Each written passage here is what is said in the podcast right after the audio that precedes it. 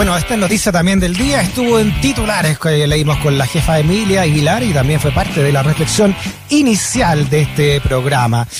Las bancadas de oposición, desde la DC incluso, ¿no? Hasta el Partido Comunista, confirmaron que la próxima semana presentarán la acusación constitucional contra el presidente Piñera. El libelo se fundamentará en que el mandatario habría infringido el principio de probidad y comprometió gravemente el honor de la patria. ¿Cómo se configura una acusación de este tipo y cuáles serían sus consecuencias? Vamos a hablarlo esto con el abogado constitucionalista y académico de la USACH, Luis Bobadilla. Luis, ¿cómo está? Bienvenido a Razones Editoriales. Hola Freddy, ¿cómo estás? Un gusto saludarte. Gracias Luis. Creo que, mm, ¿qué pasos tiene que cumplirse para, para que siga adelante esta acusación constitucional? Lo que hay que entender es que mm, el, este proceso involucra a, ambas cámaras del Congreso, a la Cámara de Diputados y al Senado. La primera parte corresponde a una acusación que tienen que presentar no menos de 10 y no más de 20 diputados, em, formulándole cargo, en este caso al presidente de la República. Eh, no puede ser por cualquier cargo, ¿ah? Eh, la Constitución enumera eh, qué cargos se le pueden fijar al presidente. En este caso pueden ser dos. Uno es atentar gravemente contra el honor y la seguridad nacional. Y el otro es eh, no cumplir con la Constitución y las leyes. ¿De acuerdo? Según lo que se ha anunciado hasta el momento, se le estarían formulando esos dos cargos. ¿Bien? Entonces, ¿qué es lo que ocurre? Una vez que se presenta esta acusación, se forma una comisión de diputados que tienen que informar si es que resulta o no resulta procedente esta. Y una vez que ese informe se evacúa, eh, la Cámara vota eh, y en el caso del presidente de la República y en el de los gobernadores regionales, para que se apruebe la acusación, es decir, para que se aprueben los cargos por los cuales se acusa al presidente, tienen que aprobarse por una mayoría calificada, esto es el 50 más 1 de los diputados en ejercicio. Ya. Esta comisión, disculpa, disculpa, Luis, esta comisión que tiene que ver eh, es eh, al azar, se elige, ¿verdad? Exactamente, exactamente. Hay que eh, es súper importante también recordarle a la audiencia que si bien es cierto, la, esta primera parte de la acusación está regulada en el artículo 52 de la Constitución, está tratada bien en detalle en cuanto a procedimiento en la Ley Orgánica Constitucional del Congreso. Ahí está como todo el detalle del funcionamiento de las comisiones, las notificaciones, etcétera. Entonces, esta comisión, exactamente como tú decías, se, se genera al azar.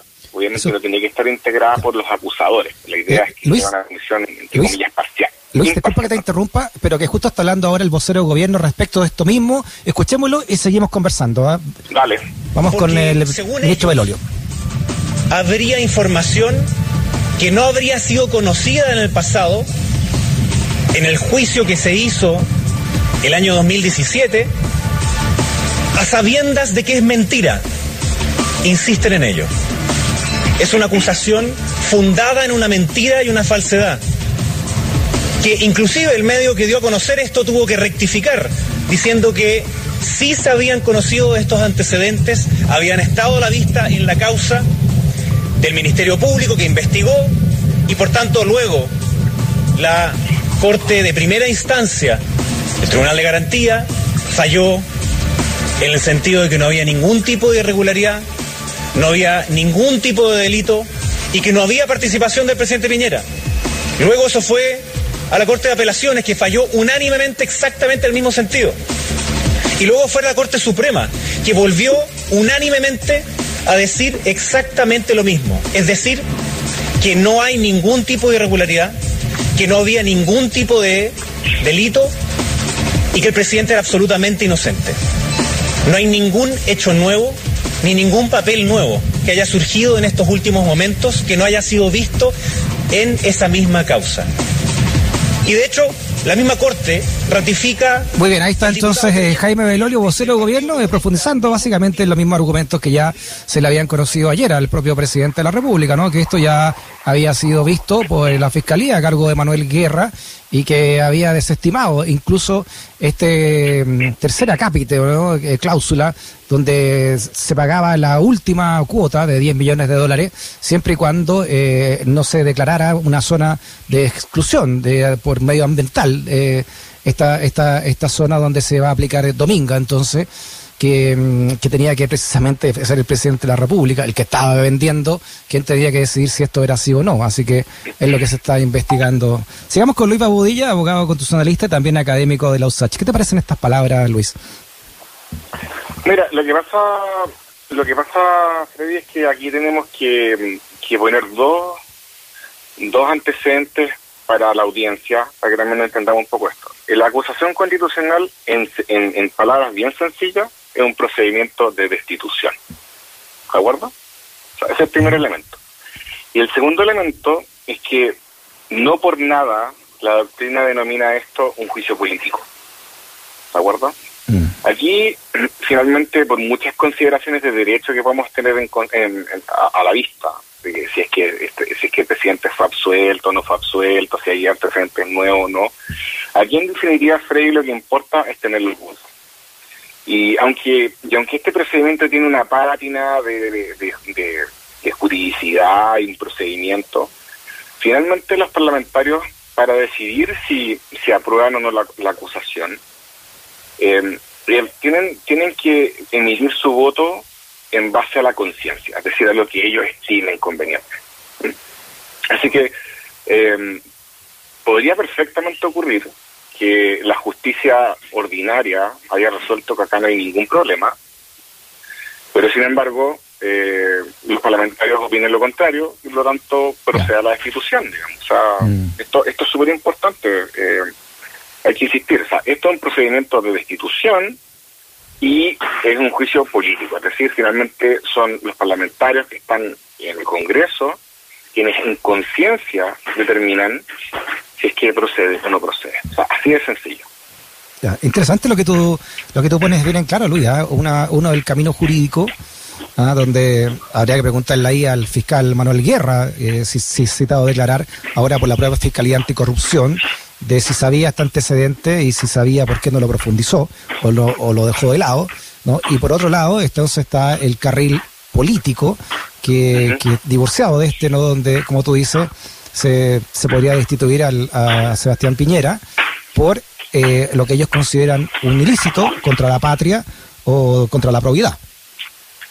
Claro, o sea, es súper importante entender que eh, son aristas diferentes. Una cosa es la arista judicial, donde están los tribunales de justicia, y otra cosa muy diferente es la arista constitucional. Mm. ¿De acuerdo? O sea, eh, al final, ¿quién es lo que va a pensar acá, Freddy? Si tienes o no tienes los votos. Eso es lo que importa. Sí. Por, o sea, por muchos antecedentes que hayan, finalmente son los parlamentarios los que van a tener que, en conciencia, resolver si es que se convencen o no se convencen de que estos cargos son o no efectivos. Perfecto. Bueno, como toda acusación constitucional, eh, eh, como tú dices, mayoría simple, 50 más 1 en la Cámara Baja, pero luego, si de pasar, tendría que el, el Senado eh, ver esto como, como un tribunal. Exacto, exacto. O sea, bueno, pero recordemos eso, o sea, el, la Cámara de Diputados aprueba los cargos, eh, pero en el caso del presidente es con una mayoría simple que solemos llamarle calificada, porque eh, es 50 más uno de los miembros eh, en ejercicio. Ah, eh, en, el resto de lo, en el resto de las personas que pueden ser acusadas, basta con la mayoría de los diputados presentes en sala. Ya, ¿Ya? o sea, la mitad de los 155 que serían 70 y... la mitad de 150? 78, ¿no? Claro, claro, exactamente. Claro, cuando cuando es un número impar se aproxima uno más. Claro. Claro, y aquí, eh, aquí va a ser claro. difícil que, que, que, pase esto, ¿no? Porque la oposición, o la llamada oposición que comenzó en, con este Parlamento, y hay varios ya que se han ido descolgando, ¿no? Claro, o sea, de hecho, yo, yo suelo, como hablábamos, me acuerdo en la noche del, del la noche de la elección de la convención, yo, yo te decía, eh, las oposiciones y las, y, mm. digamos, las vertientes del gobierno, digamos, porque como decíamos, hay, hay, hay bandos, digamos. Pero bueno, eso con respecto a la primera parte, entonces para entender, la parte de la Cámara de los de Diputados corresponde simplemente a definir los cargos con los cuales se acusa, nada más. Mm. ¿Bien? Y después el Senado interviene eh, resolviendo si proceden o no proceden los cargos. Entonces, si se, si se aprueban dos cargos, la, el Senado va a votar por cada uno de esos cargos de forma separada. ¿De acuerdo? Y ahí también y ahí nuevamente es mayoría, mayoría absoluta eh, de los miembros en ejercicio. Perfecto. Hay un antecedente, hay un antecedente de esto cuando la democracia cristiana y la derecha quisieron destituir al presidente Allende y, se la jugaron en esa elección parlamentaria de marzo del 73 para sacar los dos tercios que indicaba la anterior constitución del 25, ¿verdad? Exacto. No, si, tú, si tú te fijas, eh, eh, eh, bajo la constitución del 25 el quórum era más elevado mm. para destituir. Así que, de hecho, acá los, los, los los quórums son mucho más bajos, eh, pero una cosa súper importante, es, bien interesante esto porque, por ejemplo, pongámonos en un caso hipotético, si la Cámara de Diputados aprueba, aprueba los cargos, la primera consecuencia es que el acusado queda suspendido de sus funciones. Mm. ¿Y quién, quién, asume ahí en caso de que, de que un presidente o una presidenta sea destituido? Bueno, es que hay, primero pongámonos en, la primera situación, si es que si es que fuesen aprobados los cargos, opera la subrogación, porque eh, se, estaría entendiendo que hay una inhabilidad de carácter temporal mientras se, mientras se resuelve el asunto eh, en el Senado. En este caso opera la subrogación eh, automática, que es que el ministro del Interior pasa a ocupar la vicepresidencia de la República, que es el mismo caso, por ejemplo, cuando el presidente sale fuera del país, por ejemplo. Eh, eso con respecto a, a, la subrogación en el caso de, de la suspensión. Ahora, si el presidente de la República eh, resulta destituido, digamos, en, una situación hipotética, ahí lo que hay que distinguir es eh, finalmente el tiempo de el tiempo que le resta al presidente de, de mandato. Y aquí estamos, a, yo creo que no soy muy bueno para las matemáticas, pero son menos de seis meses, digamos. Claro, claro noviembre, diciembre, enero, febrero, más cinco meses. un poco más. Claro, exactamente, falta, falta bien, bien eh, poco tiempo. Mm. Ahora, si, ¿qué es lo que dice la Constitución en el artículo 29? Que si, la, si se destituye el presidente, no hay un titular en el cargo y por ende se produce lo que la Constitución denomina vacancia. Si el cargo queda vacante. Y la Constitución en el artículo 29, inciso tercero, dice que si la vacancia se produce faltando menos de dos años para la próxima elección, el presidente debe ser elegido por el Congreso Pleno por la mayoría absoluta de los senadores y diputados en ejercicio. Y aquí, Freddy, puede ser cualquier persona. Aquí no hay, digamos, eh, no hay una no hay un, proceso eleccionario, sino que simplemente el, el, Congreso podría elegir a cualquier persona. Mm. ¿De acuerdo? Y entonces esa persona tiene que asumir eh, y tiene que eh, tiene que asumir su cargo dentro de los 30 días siguientes de, esta elección y ahí tiene que convocar elecciones. Perfecto. Entonces no, no, no, no tiene que cumplir lo, lo, que le queda al anterior mandatario expulsado. Tiene que llamar a una nueva elección. No, o sea, el, el, presidente elegido conforme a este procedimiento tiene que durar el tiempo que le resta para completar el periodo eh, y obviamente tiene que convocar elecciones eh, a fin de año como le hubiese correspondido al presidente de la República normalmente, digo. Ya. ¿Y, y cuándo ahora justo viene un proceso eleccionario. Sí, ¿cuándo, cuándo, cuándo un, un presidente o presidenta del Senado asume como segunda autoridad de la, de la democracia o del sistema? Mira, el caso que, tiene previsto la Constitución es en aquellos casos en que un presidente electo no puede asumir el cargo. Ya. Por ejemplo, no sé, te eligen a ti, que pesada, creo que estoy asignando en el ejemplo, pero bueno, hagamos, hagamos que te eligen presidente de la República, esto ahí presidente. Déjale. Y tú tienes una enfermedad grave o algún impedimento de carácter, digamos, muy grave, que haga, haga evidente que tú no puedes asumir el cargo.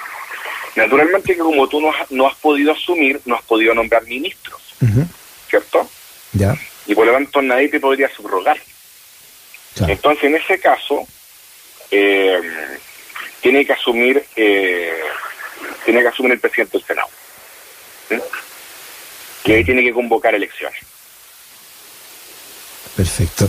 Ahí, por último, Luis, a propósito de esto que estamos viviendo, ¿no? Con, con Sebastián Piñera, este último acápite, ¿no? De su, de su lista de, problemáticas que, que, han tenido sus dos gobiernos. El, anterior a este había sido el salvataje en Joy, ¿no? Para, poner el más reciente.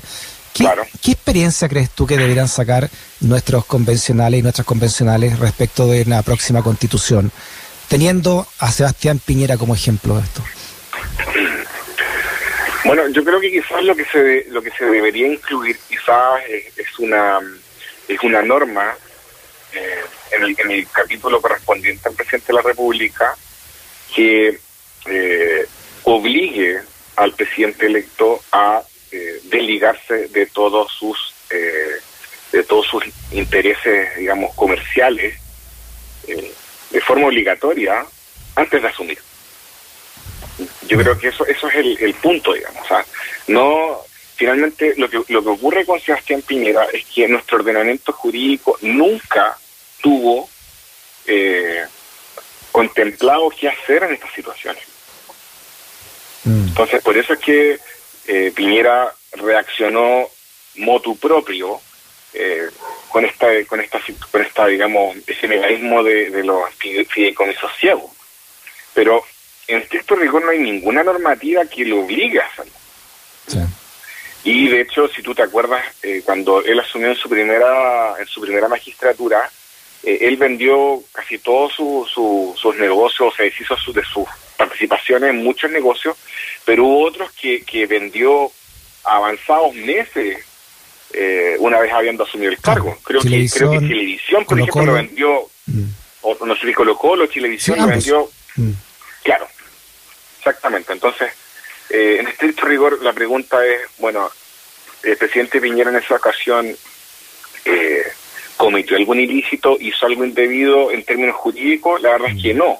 ¿Por qué? Porque no, nuestro ordenamiento jurídico nunca se había puesto en esa situación.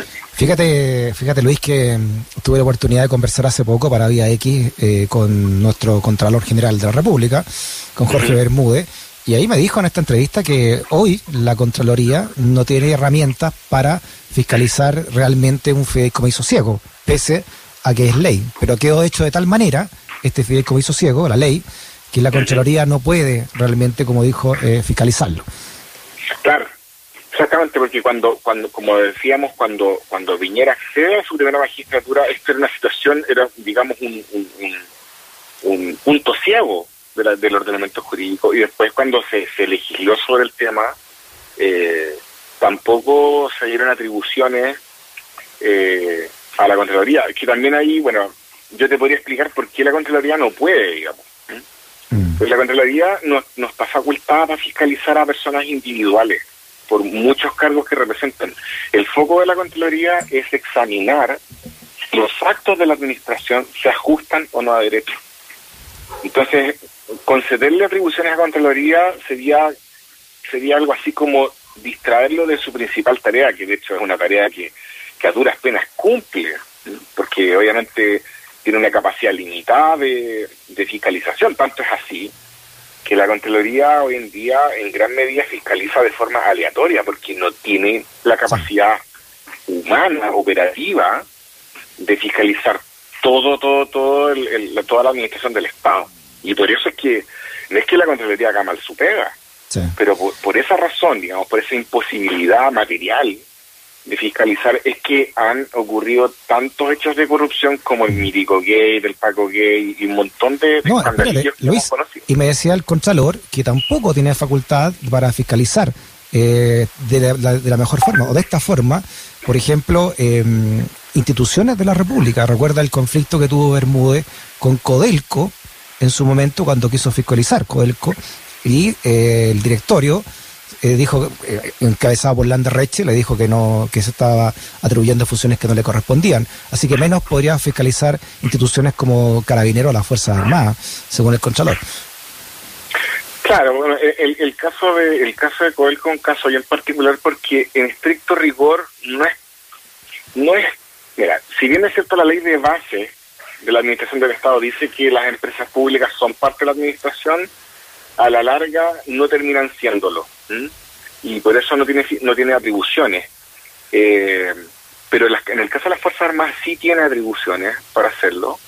El problema es que mucho, en el caso de las Fuerzas Armadas o, de las Fuerzas de Orden y Seguridad, muchas veces están acogidas a algunas, alguna, eh, digamos, a mantener secreto en algunas, en algunas circunstancias, porque se entiende que, por ejemplo, no sé, compras de, armamento o operaciones de inteligencia requieren cierto margen, digamos, de de, libertad, pero también se terminan convirtiendo justamente en, en baches eh, que dan pie a la falta de probidad. Perfecto. este también es un concepto que se repetía harto a propósito de esta acusación, porque que es la falta de probidad. Y, y para que se tenga claro, para que la audiencia lo tenga presente, en, en resumidas cuentas, ¿qué es la probidad? Cuando uno es funcionario público, uno esencialmente es un servidor, un servidor de la comunidad del país. Y por ende, lo que tiene que tener siempre como norte, como objetivo, es atender al interés general por sobre el interés personal. Mm. Y la probidad, por ende, es justamente respetar eso, es honrar el interés general por sobre el interés personal. Muy bien. Ahora, la probidad es un concepto súper amplio, o sea, eh, ser probo en la administración pública es no robarse los corchetes de la oficina, es hacer, hacer el trabajo que a uno le encargan, es no, es no imprimir el, Harry Potter que estoy leyendo en la impresora de la oficina, digamos, del servicio, eh, es tomar decisiones que pueden afectar a un número indeterminado de ciudadanos, teniendo en consideración lo que, lo que mejor conviene a la sociedad por sobre si me conviene o no me conviene a mí. Perfecto.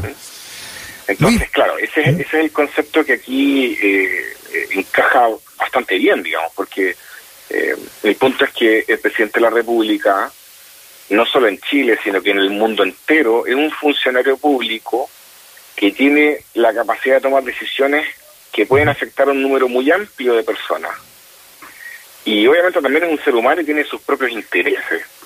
Perfecto. Entonces ahí está el, problema, digamos. Eh, ¿cómo, ¿Cómo poner una, una, una delgada línea roja que permita distinguir lo que me conviene a mí de lo que le conviene a la mayoría? Bueno, gran tarea entonces para los que están redactando esa próxima constitución de la República. Luis Bobadilla, abogado constitucionalista y también académico de nuestra universidad. Eh, Luis, gracias por tu conversación, ah, muy esclarecedora, que esté muy bien. Muchas gracias, un agrado. Igual, chao.